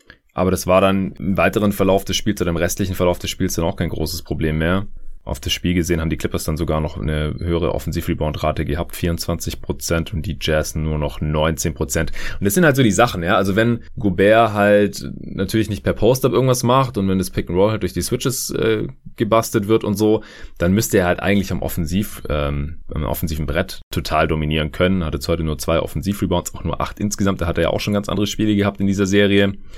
Also das ist äh, alles nicht so ideal gelaufen für die Jazz, dann waren sie halt auch schnell hinten 6 zu 16, 10 zu 23, 13 zu 30 schon. Ende des ersten Viertels. Ich finde, wir haben ja vorhin schon kurz über die stark verbesserten Lineups der Clippers gesprochen. Wenn Terrence Mann und Ivica Subac zusammen drauf sind, dann sieht man halt noch, dass das Spacing nicht ideal ist. Also das wäre noch so ein mm. kleines Rädchen, wo Lou vielleicht randrehen könnte. Aber ich bin da eigentlich auch insgesamt schon sehr, sehr zufrieden. Ich finde auch, dass Subac noch ein, zwei Mal zu oft switchen musste. Also manchmal macht das dann irgendwie trotzdem. Ich kann da immer noch nicht so ganz erkennen, ob das dann das Scheme ist oder ob sich das dann irgendwie spontan ergibt, weil das funktioniert einfach nicht. Also da wurde dann auch einmal ein Pull-up-Jumper über ihn getroffen. Dann ein anderes Mal wurde der Ball dann schnell zu Gobert runtergepasst, der dann halt eins seiner vier Field Goals hatte. Der hatte dann, glaube ich, einen freien Dank, weil Subac halt irgendwo auf dem Flügel geholfen hat und Gobert dann halt doch mal irgendwie so ein Deep Seal hatte oder einen Cut hatte und dann halt das Slam konnte.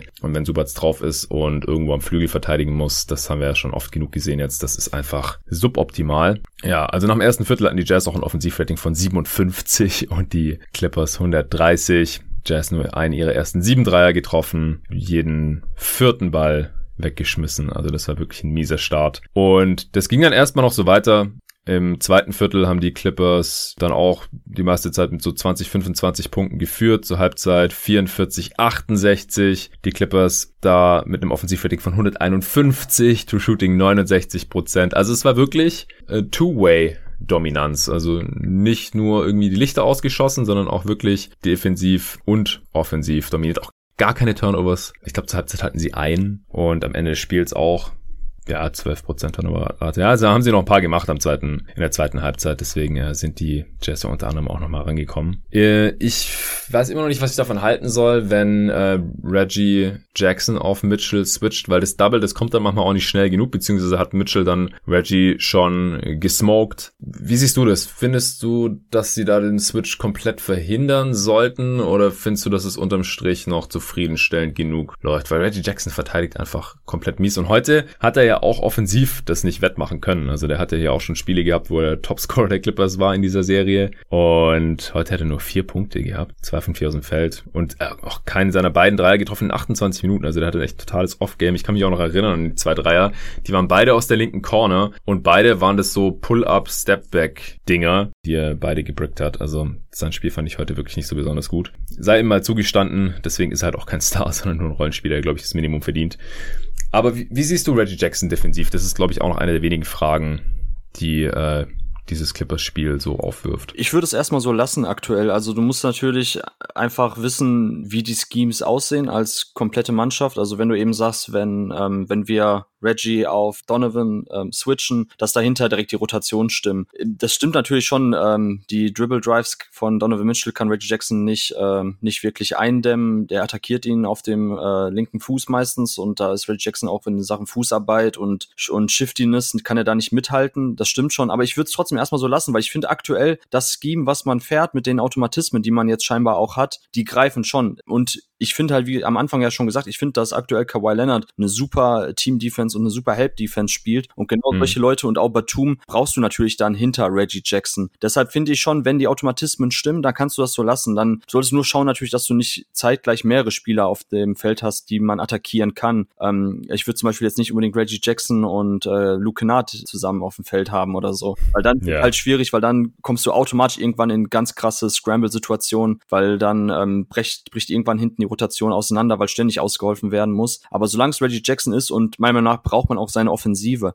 Also er hatte zwar jetzt eine Off-Night, aber die anderen Abende davor, muss ich ganz klar sagen, durch sein Shooting, durch seine, ähm, durch, durch das Spacing, was er dir bringt auf der Eins, ist er ganz, ganz klar vor Rajon Rondo anzusehen. Das sieht ja Tai Lu ja. auch so. Und da nehme ich dann seine Defense und seine Anfälligkeit auch auf dem Flügel in Kauf für das, was er mir in der Offensive geben kann. Also da finde ich, geht die Rechnung aktuell für die Clippers gut auf. Deshalb würde ich da gar nicht dran rumwerkeln. Ja, der hatte über die ersten drei Spiele 18 Punkte pro Spiel gemacht bei einem 153er Offensivrating. 80% True Shooting. ja, ist halt, weil er alles getroffen hat. Ne? 12 von 19 Dreier hat er getroffen. Alle drei Freiwürfe. 20 von 33 aus dem Feld insgesamt. Nö, der füllt seine Rolle eigentlich sehr gut aus, kann auch mal eine Offenheit haben, keine Frage. Aber wie gesagt, ich war mir einfach nicht ganz sicher, wie man ihn jetzt am besten versteckt, beziehungsweise hat da das Scheme auch noch nicht immer hundertprozentig funktioniert in dem Spiel, finde ich. Ja, ansonsten hat Beverly ja noch Minuten äh, auf den Guard-Positionen bekommen, 20 Minuten, hat auch ziemlich stark verteidigt, wie ich finde. Er hatte vier Blocks und einen Steal. Äh, zwei waren aber, glaube ich, in ein und derselben Szene. Das müsste am Ende des dritten Viertels gewesen sein. Wo habe ich es denn?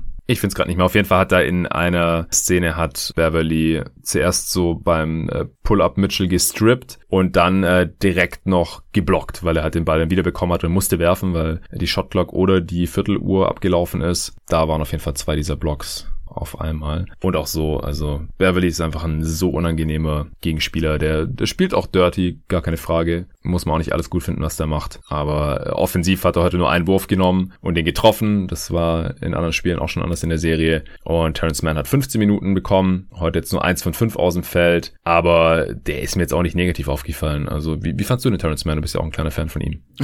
ja, genau. Also offensiv äh, hat er einmal sich schön durchgesetzt, auf jeden Fall in der Zone, wo er einen End-One geholt hatte. Ansonsten das stimmt. Ja, genau. Ansonsten für die Offensive, ja, wie gesagt, er ist halt natürlich jemand, der ein bisschen so ähm, ein Drive-and-Kick-Game, was die Clippers ja auch aktuell viel, viel besser machen als die Jazz. Also den Ball gut bewegen, dann den Korb attackieren, wieder rauspassen. Das kann Terrence Mann schon machen. Und ich bin eigentlich auch ein kleiner Fanboy generell von dem Line-Up mit Terrence Mann und den vier Flügelspielern bei den Clippers, also Morris, Batum, äh, George und Leonard. Ich habe jetzt gerade leider nicht die mhm. Zahlen zur Hand, ähm, wie oft das Line-Up jetzt schon genutzt wurde. Ich glaube in dieser Serie noch nicht so. Aber grundsätzlich wäre das zum Beispiel auch ein Line-Up jetzt anknüpfend an die vorherige Frage mit Reggie Jackson. Das ist natürlich wirklich ein, ein All-Switch-Defense-Line-Up. Wenn du die fünf mhm. zusammen auf dem Feld stehen hast, dann ist natürlich die Frage genau in der Offensive. Normalerweise ist dann Terrence Mann eben der Einzige, der jetzt nicht unbedingt den sicheren Eckendreier hat oder generell ein sicherer Dreierschütze ist. Also das könnte man natürlich noch irgendwie in der Hinterhand haben, dass man schaut, dass man vielleicht tatsächlich noch viel öfters Man plus die vier Wings auf dem Feld hat. Äh, ansonsten, wenn er spielt, also er bringt die Energie. Ich glaube, fand ich ganz cool, dass Doris Burke, glaube ich, in dem letzten Broadcast, also in Spiel 3, auch nochmal erwähnt hat, dass ja Terrence Mann auch von, äh, von der Florida State University kommt, unter Leonard Hamilton gespielt hat, also dieselbe Universität jetzt wie auch eben Devin Vassell. Und äh, das wird tatsächlich da gefördert. Also Leonard Hamilton lässt auch immer eine 1 bis zur 4 Switch Everything Defense spielen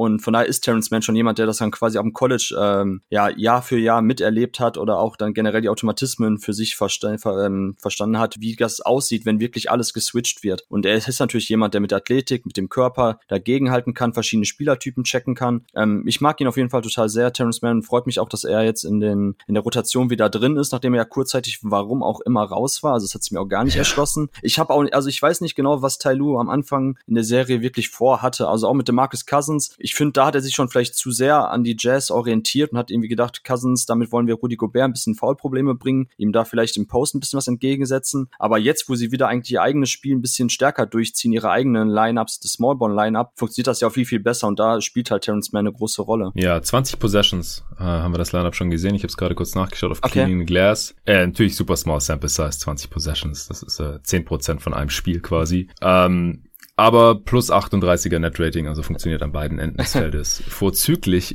in diesen 20 Possessions bisher. Ja, ähm, was hast du jetzt noch zum Spiel? Was würdest du denn sagen, wieso die Jazz am Ende noch mal ein bisschen rangekommen sind? Also es war so ein äh, Fake Comeback, hat äh, Srika auf Twitter geschrieben. Mhm. Das ist so, das ist irgendwie so ein nerviges dazwischen, zwischen einem tatsächlichen Comeback und das Spiel wird nochmal spannend und einem Blowout, wo man halt irgendwann sagt, okay, die letzten sechs Minuten kommen die Bench-Lineups drauf und absolute Garbage-Time und man muss sich da nicht mehr wirklich drauf konzentrieren, sondern es war die ganze Zeit so, ja, wird das jetzt nochmal was? Können die Clippers das jetzt so richtig closen? Weil es ja natürlich auch wieder total on-brand gewesen, wenn es am Ende dann irgendwie doch nochmal knapp gewesen wäre jetzt hier bei den Clippers. Aber ist nicht mehr passiert, aber ich glaube, die ähm, Jazz können vielleicht noch ein paar positive Sachen daraus ziehen? Oder wie siehst du das? Ja, also für mich sind das in der Offensive zwei Stellschrauben, an denen man aktuell drehen muss. Zum einen ist das eben das Pick-and-Roll-Spiel, was wir schon angesprochen haben, was wir jetzt auch am Ende des Spiels äh, stärker gesehen haben zwischen Ingles und Rudy Gobert. Das würde ich mir wünschen, dass man vielleicht noch öfters einfach mit den Stagger-Screens wieder arbeitet. Generell habe ich das Gefühl, dass die Jazz gar nicht so oft in ihre Sets kommen wie sonst. Also sie arbeiten ja auch eigentlich viel mit Horns-Aufstellungen, dass direkt oben zwei Blöcke gestellt werden. Ähm, ja, das würde ich mir auf jeden Fall wünschen. Ich glaube daran, also da könnten sie auch ein bisschen mehr dann wieder in ihre normale Offensive reinkommen, weil aktuell ist das einfach sehr viel ISO-Gespiele ähm, von Donovan Mitchell und von John Clarkson. Ähm, Donovan Mitchell würde ja. ich da aus der Kritik aber auch rausnehmen. Also ich glaube, er muss das aktuell auch so machen, weil eben ja. die anderen Waffen der Offensive fehlen. Was ich aber sonst noch irgendwie kritisieren würde, das wäre der zweite Punkt, ist einfach, dass man zu selten in die Transition kommt. Also gegen die Grizzlies war das ja noch eine sehr, sehr schnelle Serie. Also da hatten beide Teams äh, hohes Tempo. Und jetzt aktuell habe ich das Gefühl, dass man zu oft das Tempo auch verschleppt und selten einfach in diese Early Offense reinkommt. Also dass man halt schon guckt, dass man, wenn man den Ball übers Halbfeld bringt, sei es nach Stops oder auch wenn man vielleicht einen Korb selber bekommen hat, dass man trotzdem viel früher und stärker attackiert. Das fehlt mir aktuell und das, das, das nimmt auch ein bisschen so den Flow eben raus oder beziehungsweise das gibt den ähm, Clippers die Chance, jedes Mal ihre Defense zu stellen und ähm, das war auch schon der Punkt gegen die Zonenverteidigung in Spiel 3, warum das auch dann komplett in die Hose ging, weil man einfach ständig dann gegen diese gesetzte Defense gespielt hat. Sicherlich war auch ein Aspekt, dass man nicht darauf vorbereitet war, jetzt gegen eine Zone zu spielen, aber das spiegelt sich auch in anderen Situationen wieder bei den Jazz aktuell, dass man einfach zu oft in die Halbfeldoffensive kommt und im Halbfeld fehlen eben aktuell ohne Conley die, ähm, die On-Ball-Creator, die wirklich auch ein 1 gegen 1 kreieren können. Das ist ein Donovan Mitchell, das ist mit Abstrichen auch ein Joe Ingles, gerade vielleicht ein Pick and Roll ist er sehr gut darin, aber auch ein Bogdanovic ist jemand, der vor allem, oder auch ein Royce O'Neal, die können halt besonders gut gegen eine Defense spielen, die schon in Bewegung ist, wo schon Rotation gelaufen werden müssen. Da können sie attackieren, da können sie dann gute Reads machen, gute Pässe spielen, den Korb attackieren, aber gegen eine gesetzte Defense ist das schwierig und da würde ich halt den Jazz mhm. empfehlen, dass man schaut, dass man viel öfters noch in Transition kommt. Und das macht aktuell auch ähm, fast gar keinen Prozentsatz der Offensive aus. Irgendwie, ich glaube, sechs Prozent aller Angriffe sind in Transition. Klar, in den Playoffs wird viel mehr im Halbfeld gespielt, aber da lassen sie sich zu sehr den Schneid abkaufen von den Clippers und spielen denen auch in die Karten, dass sie da einfach immer gegen die Halbfelddefensive ran müssen. Ja, also was die Pace angeht, ist die ganze Serie jetzt gerade ziemlich langsam die Clippers, das spielt aber eher den Clippers in die Karten, das sehe ich schon genau, genauso. Ja. Die Clippers hatten die drittlangsamste Pace in der Regular Season und die Pace dieser Serie jetzt gerade ist nochmal deutlich langsamer, als es die langsamste Pace der Regular Season war. Äh, allgemein ist die Pace in den Playoffs jetzt ein bisschen niedriger als in der Regular Season, aber das hier ist jetzt äh, schon nochmal krasser. Ja, das wäre auf jeden Fall nochmal eine Stellschraube für diese Jazz. Ja, ansonsten muss man, glaube ich, einfach hoffen, dass äh, Conley noch irgendwie eingreifen kann in diese Serie. Äh, das nächste Spiel ist auch wieder in Utah. Ich glaube auch, dass die Jazz in Utah grundsätzlich besser spielen. Die haben einen echten Heimvorteil. Deswegen gehe ich weiter davon aus, dass das eine, eine spannende Serie bleibt. Hast du jetzt noch irgendwas, was wir noch gar nicht besprochen haben? Nee, eigentlich nicht. Wobei ein Anliegen, was ich noch habe, ist vielleicht, dass wir kurz einmal über Rudi Gobert und die Defense sprechen, weil ich finde, das ist eins ja. so der größten Mythen überhaupt, dass wir oder generell, dass äh, irgendjemand mal so dieses Stigmata entworfen hätte, von Rudi Gobert kann in den Playoffs vom Feld gespielt werden. Mhm. Was wir aktuell sehen und was das Problem ist, ist nicht, dass er vom Feld gespielt wird, sondern dass man halt mit Rudi Gobert primär ein Defense-Scheme spielen kann. Und Rudi Gobert macht gerade auch wieder einen herausragenden Job, auch gestern Nacht, wenn er mal auf Kawhi Leonard geswitcht wurde. Er ist natürlich jemand, der trotz seiner Länge super agil ist und sich am Halbfeld bewegen kann. Aber ich meine, es gibt schon anatomische Gründe, warum er dann eben mit seinen zwei Meter 13, 14 nicht auf jede Bewegung, auf jeden Crossover äh, mitgehen kann. Und ich finde, das, das sieht man eben aktuell, dass man mit Rudy Gobert eben kein Switch Everything Scheme spielen könnte, um das eben ein bisschen zu kontern von dem, was die Clippers aktuell machen. Ähm, die sind dann auch clever genug und wenn Batum auf dem Feld steht, dass sie das Spielfeld breit machen natürlich, five out und dass Rudy Gobert oftmals dann hinten ähm, Batum verteidigt in der Ecke, wo er dann noch früh genug immer rein reinrotieren kann, um doch noch den Korb zu beschützen. Das macht er alles gut, aber im Grunde genommen fehlt mir einfach, dass die Jazz jetzt eben auch in der Defensive vielleicht noch mal ein bisschen was anderes aufziehen können. Favors wird ständig attackiert, der kann eigentlich fast gar nicht spielen und bei Gobert, ich, ich bin da gar nicht so kritisch wie andere Leute. Also ich habe auch schon gelesen, äh, Steve Jones, den du auch öfters zitierst, ähm, früherer ähm, Assistant Coach in NBA, der jetzt viel bei Twitter macht und äh, auch einen Podcast hat, Analyst, der sagt auch zum Beispiel so, dass Rudy Gobert aktuell eben das ganz klar wieder so diese Defizite zum Tragen kommt, beziehungsweise dass er einfach attackiert werden kann im Halbfeld und in Transition. Und das machen die Clippers dann ja auch ein bisschen situativ, dass sie schauen, das Spielfeld schnell, äh, das Spiel schnell zu machen, um Gobert, wenn er gerade nicht in der Zone ist, eben dann den freien Weg zu suchen. Und ich finde so dieser ja. Mythos, Rudy Gobert wird vom Feld gespielt, so darum geht's nicht. Es geht halt darum, dass Rudy Gobert, dass, dass du ein bisschen begrenzt bist in dem, was du defensiv aufstellen kannst, was du dem Gegner entgegenbringen kannst. Gobert ja. selber macht einen super Job und ähm, er unterbindet auch super viele Drives. Das war gestern auch so, dass paar Mal Kawhi Leonard und Paul George den Drive abbrechen mussten, weil Gobert wieder zur Stelle war und auch im One-on-One -on -One noch einen guten Job gemacht hat. Aber dann stimmen wiederum die Help Rotations nicht bei den anderen Spielern. Ich finde auch aktuell, dass Royce O'Neal und, ähm, und Joe Ingles und Bogdanovic in der Help Defense, so das sieht nicht so wirklich pralle aus. So eine Situation bei dem krassen Slam der Clippers, da hat Gobert erst gut verteidigt und dann war irgendwie ein Kickout-Pass und da war eine freie Lane und wo jemand anders nicht ausgeholfen hat. Also da wird Gobert auch manchmal ein bisschen alleine gelassen, wenn er vom Korb weggezogen wird. Mhm. Und ich finde, das ist echt ein großer Kritikpunkt, äh, vielleicht auch tatsächlich an der Konstruktion des Kaders, dass man mit Favors jemanden hat, der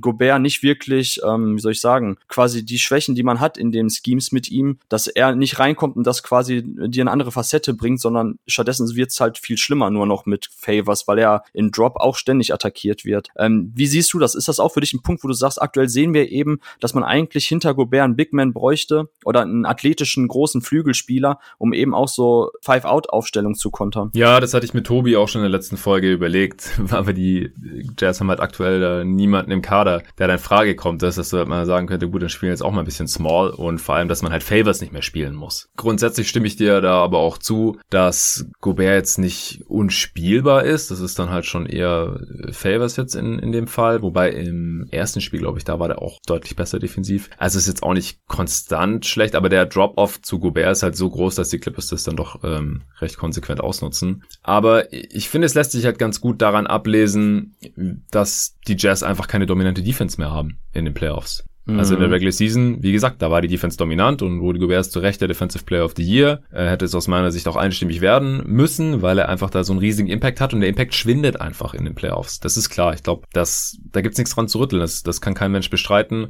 Aber die Clippers, die haben jetzt hier in, in dieser Serie ein Offensivrating von 125 oder sowas. Also vor dem letzten Spiel war es schon 124,9 und heute Nacht, ich habe es ja vorhin gesagt, da war es auch 127, ja, also so 125, 126 wird es jetzt sein. Und das ist halt schon, das ist deutlich besser nochmal als die beste Regular Season Offense und auch als defensiv gesehen, vom Defensivrating her, deutlich schlechter als die schlechteste Regular Season Defense. Und du hast es perfekt ausgedrückt. Gobert macht, was man realistisch von ihm erwarten kann, aber so konzeptionell gesehen kann er einfach nicht mehr dann denselben Impact haben wie in der Regular Season. Das ist halt so. Man kann trotzdem noch gewinnen. Es ist überhaupt nicht jetzt der Hauptfaktor in der Serie oder irgend sowas. Aber sollte man dann auf jeden Fall irgendwie im Hinterkopf behalten, wenn es um Teambuilding geht, wenn es um Free Agency geht, welche, welchen Spielertypen bezahlt man was, wenn es ums Drafting geht, das haben wir hier im ja auch immer wieder thematisiert. Wo draftet man solche Spielertypen? Wie viel Geld gibt man denen? wir haben es hier im Portfolio auch schon gesagt, Gobert ist offensiv gerade ein Non-Faktor und defensiv ist ein kleinerer Faktor und er verdient, was waren es, 230 Millionen?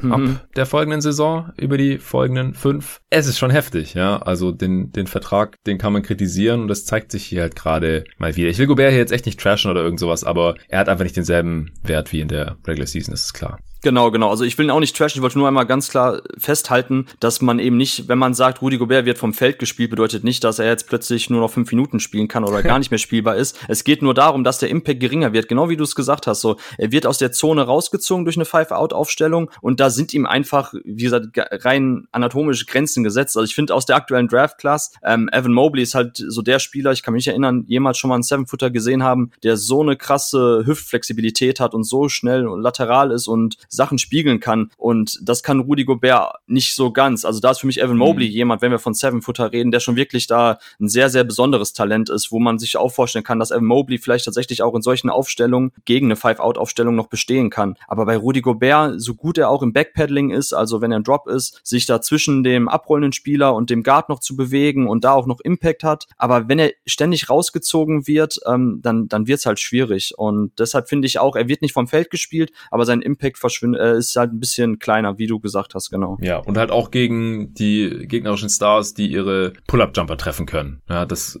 ist halt auch das Problem. Das, und das ist ja auch alles nichts Überraschendes. Deswegen habe ich ja auch meine Zweifel als äh, an den Jazz als waschechter Contender. Ja, sie können die Serie noch gewinnen, gar keine Frage. Ich halte sie noch für relativ offen. Für mich sind die Clippers immer noch favorisiert in dieser Serie, vor allem solange wir nicht wissen, wann und wie Mike Conley zurückkommt. Wenn es jetzt irgendwie heißt, er spielt ab dem nächsten Spiel und sollte sehr nah an 100% sein, dann wird es noch richtig, richtig spannend hier. Und die Jazz äh, haben ja auch noch den Heimvorteil. Aber für mich fehlt dem Kader halt noch ein bisschen was. Ich finde, Mitchell hat jetzt schon einige Fragen beantwortet, was die erste Option von einem Contender angeht, die erste Scoring-Option. Aber es, es fehlt halt Conley als Playmaker, das ist keine Frage. Und dann müssen sie halt noch ein paar Sachen adjusten, was die Offense angeht. Das hast du jetzt ja alles schon schön dargelegt. Und ja, defensiv weiß ich gar nicht, ob sie da so viel besser machen können. Da stößt der Kader dann halt so ein bisschen an seine Grenzen. Ja, ja, ich befürchte auch. Ja, und das ist halt krass, weil die Defense ist echt nicht gut. Die gegnerischen Offenses sind einfach effizient bisher in diesen Playoffs gegen die Utah Jazz.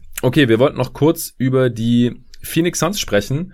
Die sind ja jetzt schon in den Western Conference Finals und warten, ob sich da die Clippers oder Jazz durchsetzen. Es dauert noch mindestens zwei Spiele, das heißt, die können sich auch schön ausruhen und schon mal schön scouten und sich drauf einstellen. Ich werde jetzt hier keine großartigen Victory Laps mehr ziehen. Der geneigte Hörer weiß, ich bin großer und eigentlich auch sehr leidgeplagter Phoenix Suns Fan seit ja, 17 Jahren oder sowas. Also ich bin damals halt so mit Steve Nash so richtig zum Hardcore Suns Fan geworden. Ich fand vorher auch schon Amari Stoudemire ganz cool, als er so Rookie of the Year geworden ist und Sean Marion fand ich auch nice. Aber dann halt mit Steve Nash und dann noch mit Q Rich und Joe Johnson da 2004, 2005, das hat mich total angefixt, weil die halt damals anders gespielt haben als alle anderen. Seven Seconds or Less, viel mehr Dreier genommen, viel mehr Pick and Roll, schnellere Pace und so weiter im Vergleich zu heute ist es alles ein Witz. Also, wir haben damals weniger Dreier genommen als heute das Team nimmt, das die wenigsten Dreier nimmt in der gesamten Liga und solche Sachen und auch von der Pace her. Aber für damalige Verhältnisse war das halt was ganz anderes, denn ich habe es zum Beispiel nach Nets Bucks Spiel 3 gesagt, dieses 83 zu 80 Spiel, das waren damals normale Playoff-Spiele, also richtig hässlich und langsam und ineffiziente Offense und die Suns haben das halt alles ein bisschen anders gemacht und das fand ich geil. Und dann äh, ist es ja ein paar Mal schief gegangen, ähm, man ist nicht weitergekommen in die Western Conference Finals, weil äh, irgendjemand verletzt war, oft Stardemeyer oder Spieler suspendiert wurden, vielen Dank nochmal an David Stern, oder man halt sonst irgendwie knapp gescheitert ist, letzte Mal halt 2010 und der Witz ist, damals ist man bis in die Western Conference Finals gekommen, dann gab es zehn Jahre keine Playoffs und jetzt ist man wieder in den Western Conference Finals und wird wieder von einem der besten Point Guards aller Zeiten getragen. Ich, ich finde das alles sehr, sehr schön. Das Team macht richtig viel Bock gerade und ich freue mich auch riesig für Chris Paul, denn ich war auch vorher schon großer Chris Paul-Fan und äh, freue mich total für Devin Booker, dass er auch endlich als das anerkannt wird, was er in meinen Augen schon seit Jahren war. Ich finde auch immer noch nicht, dass er sich so wahnsinnig weiterentwickelt hat, wie das jetzt viele große Medienoutlets propagieren und sagen, ja, Devin Booker hat sich so heftig weiterentwickelt, ganz andere Spieler als früher. Nee, stimmt nicht. Er hat einfach nur viel bessere Teammates. Klar ist er besser geworden, ja. Also man wird einfach besser im Alter zwischen 21 und 24. Das ist gar keine Frage. Aber er war halt derselbe Spielertyp und er hatte diese Skills auch schon vor drei Jahren, als er in der Niederlage gegen die Celtics 70 Punkte gemacht hat und als ich drüber lustig gemacht haben und so. Das habe ich seit Jahren schon versucht, Leuten zu erklären, weiß zu machen, wie auch immer. Ich verstehe, dass das vielleicht schwierig nachvollziehbar war, wenn man nicht gerade jedes äh, Suns-Spiel geschaut hat oder einen Großteil der Suns-Spiele geschaut hat, denn die waren halt wirklich hässlich. Aber eine sehr, sehr große Genugtuung gerade und auch, dass sie die Nuggets jetzt so weggeputzt haben, nachdem ich mich vor der Serie halt gefragt habe, wie wollen die Nuggets hier diese Serie irgendwie spannend machen. Also ich hatte ihnen ja noch einen Sieg zugetraut, in dem vielleicht alle Dreier fallen oder Jokic irgendwie 40, 45 Punkte macht. Das ist nicht passiert, auch weil Jokic noch besser verteidigt wurde von Aiton, aber auch als Team, als ich es gedacht hätte und weil der Supporting Cast einfach auch noch schwächer war als ich es befürchtet hatte für die Nuggets und die, die Suns rollen gerade und das ist alles sehr, sehr geil für mich als Fan. Aber die Hörer wollen bestimmt auch mal wissen und mich interessiert es natürlich auch, wie ein Außenstehender das jetzt alles so sieht, denn ich habe über die Serie jetzt hier in der zweiten Runde gegen die Nuggets immer nur alleine gesprochen gehabt. okay, also dann darf ich jetzt den Victory Lab für dich drehen. Also ja. ähm, zuerst, ich hatte tatsächlich die Phoenix Suns ähm, in der letzten Saison lange Zeit irgendwie so gar nicht auf dem Schirm gehabt und habe dann für die Five, für die letzte Playoff Preview Ausgabe, also für die Bubble Preview, habe ich dann mhm. über die Suns geschrieben und habe mich damit dann zum ersten Mal noch mal viel stärker auseinandergesetzt mit ähm, Coach Williams, was er was, was er spielen lässt, was generell das System der Suns ist und äh, das ist mir erstmal aufgefallen, was sie für einen geilen Basketball spielen, also auch konzeptionell und das würde ich jetzt ganz klar mal nach vorne stellen. Also ich finde es erstmal richtig, richtig stark, wie Booker und auch wie Chris Paul eingesetzt werden. Ja, also konzeptionell, Booker kommt ja oft über, über Pin-Down und Off-Ball-Screens, um dann eben so aus der Bewegung heraus den Ball zu bekommen, entweder zugepasst oder auch aus Handoffs und dann eben zu attackieren und dann auch Plays zu machen. Und das ist ja. generell für mich ein Punkt. Die Spieler, egal ob das jetzt ein Booker ist oder ein Chris Paul, die Kreativität von denen und die Spielintelligenz auch aus diesen Systemen, aus den Sets auszubrechen, so zu lesen, was die Defensive macht, das, das finde ich herausragend. Also das war jetzt auch in der Serie gegen die Nuggets sehr oft zu sehen, dass irgendwie schon wahrscheinlich gescoutet wurde. Das würde ich den Nuggets schon zugestehen, dass sie wussten, welche Plays da oft kommen. Aber da ist Chris Paul einfach zu, zu abgewichst. So der, der, der kann das einfach dann auf dem Spielfeld adaptieren, andere Plays ansagen und den Ball auch behalten. Ähm,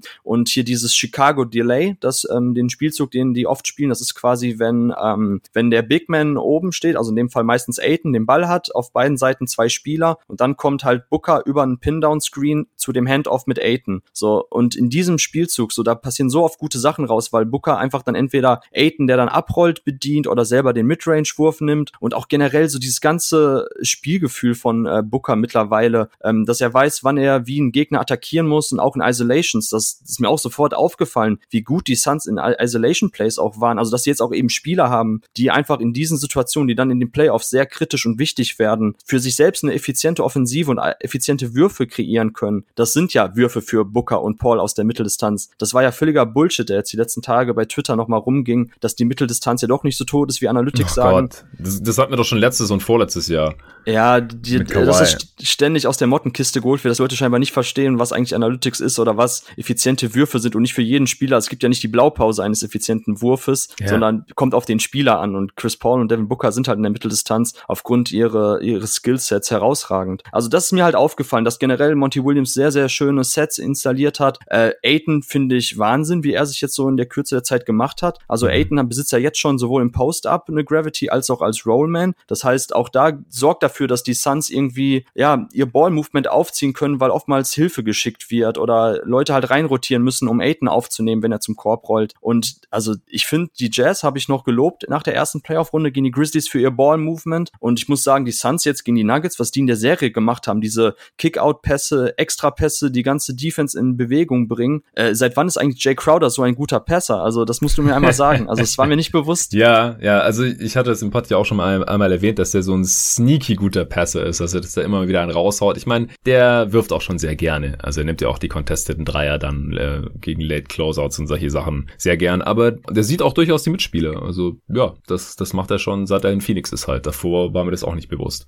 Ja, genau, das ist mir echt aufgefallen. So diese Extra-Pässe, die da gespielt werden. Ähm, das Line-Up, was man ja hat, was die meisten Minuten sehen, hatten jetzt auch ein absurdes Plus 19 Rating in den letzten drei Spielen jetzt gegen die Nuggets. Also ähm, ja. Bridges, Aiton, Paul, Booker und Crowder. Und äh, ich finde, also sie, sie bringen ja auch eigentlich alles mit, um in der Postseason erfolgreich zu sein. Also die Isolation war jetzt super, super effizient. Das heißt, man hat Spiele, auf die man sich verlassen kann in engen Situationen mit Booker und Paul, die auch irgendwie aus nichts mal was kreieren können. Dazu hat man einfach äh, mit Aiton einen sehr, sehr starken Verteidiger in der Zone, der aber auch rausrücken kann. Man hat gute Help-Defender wie Crowder, wie ein ähm, Bridges vor allem auch. Man hat gute Perimeter-Verteidiger. Man hat einfach, ja, Veteranen auch wie Chris Paul, der einfach, ähm, ja, der hat schon alles gesehen. So, das ist ja immer so mhm. das, das Stigmata, was er noch hat, dass er ja nie in die Finals kam und da eben auch manchmal zu, ähm, zu uneigennützig ist, obwohl er ständig eigentlich der beste Spieler auf dem Feld war, hat er dann trotzdem anderen Leuten Würfe überlassen. Das begleitet ihn ja schon seit der College-Zeit bei Wake Forest. Und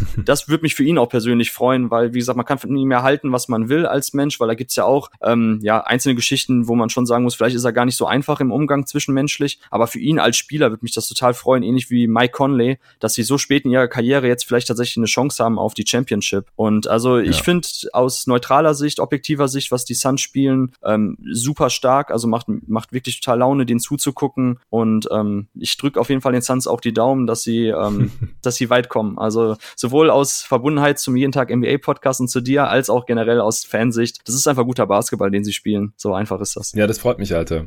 Ich bekomme auch die ganze Zeit quasi Glückwünsche von, von Hörern oder von äh, anderen Gästen hier und so. Ja, ey, freut mich voll für dich und so. Äh, weil halt irgendwie jeder bekommen hat mittlerweile, dass ich Suns-Fan bin und natürlich auch, äh, wie es die letzten Jahre da so lief und so. Nee, finde ich schon geil. Also der Bandwagen ist mittlerweile ziemlich voll, was ich auch so von Twitter mitbekomme, von irgendwelchen Team-Experten, Analysten und Beatwritern und so, die deren Teams jetzt draußen sind, die halten irgendwie auch allen den, den Suns die Daumen. Ja, mich, mich freut wie gesagt, in erster Linie für, für Chris Paul auch unglaubliche Serie jetzt gehabt. 26, 5 und 10 im Schnitt aufgelegt und halt auch im vierten Viertel so oft nochmal aufgedreht und nochmal Ausrufezeichen gesetzt oder da wirklich den Sack zugemacht. Und was du gerade gesagt hast, dass das Team nicht so wirklich Schwächen hat, das habe ich gleich schon in der Preview gesagt, vor der Regular Season. Da habe ich gesagt, bin ich jetzt irgendwie ein blinder Fanboy oder hat das Team jetzt wirklich keine gravierende Schwäche. So, um erstens mal in der Regular Season richtig erfolgreich zu sein. Da war ich ja noch ein bisschen vorsichtig, zaghaft und habe gesagt, ja, Heimvorteil kann ich mir schon vorstellen. So vierter Platz im, im Westen. Am Ende ist es der zweite geworden. Und in den Playoffs sind sie jetzt schon mal in den Western Conference Finals, was sehr, sehr geil ist. Und dann äh, schauen wir halt mal, wo die Reise noch hingeht. Ist natürlich jetzt, ja, hat halt immer diesen faden Beigeschmack, dass bei allen anderen Teams jetzt gerade schwerwiegendere Verletzungen am Start sind. Äh, Habe ich auch hier im Intro des Pods schon gesagt, das hast du noch nicht gehört. Ja, da können die Suns ja auch nichts für. Und sie hatten ja mit Chris Paul in der ersten Runde schon ihren eigenen Schreckensmoment und mussten da auch mhm. sich irgendwie durchkämpfen und haben trotzdem ein Spiel gewonnen gegen noch voll besetzte Lakers mit AD und LeBron, als Chris Paul schon verletzt war und so. Also da jetzt so nachträglich ein bisschen die Geschichte umzuschreiben, ja, die, die Suns, die sind jetzt halt die ganze Zeit fit gewesen und durften hier irgendwelche dezimierten Teams abschlachten. So ist es nicht. Es gab auch Leute, die auf die Nuggets gesetzt haben in der letzten Serie. Ja, und die hatten hier jetzt einfach absolut keine Chance. Die Defense, die wurde seziert nach Strich und Faden. Wenn nicht in der ersten Halbzeit, dann spätestens im dritten Viertel, nachdem Monty Williams in der Halbzeit gesagt hat, so, wir laufen jetzt viermal dieses Play und wir haben da 50 verschiedene Ausstiege und wir schauen einfach immer, dass wir da einen freien Wurf kriegen. Aiton hat einen Dank oder Chris Paul oder Booker sind in der Midrange frei oder Crowder oder Bridges haben einen freien Corner-Dreier so ungefähr. Und so wurde es dann halt einfach konsequent ausgespielt. Und es ist einfach nicht wirklich zu stoppen, wenn du nicht eine absolute Elite-Level-Defense hast. Und da bin ich dann mal gespannt, ähm, wer sich durchsetzt in der nächsten Runde. Also ich habe mehr Respekt vor den Clippers.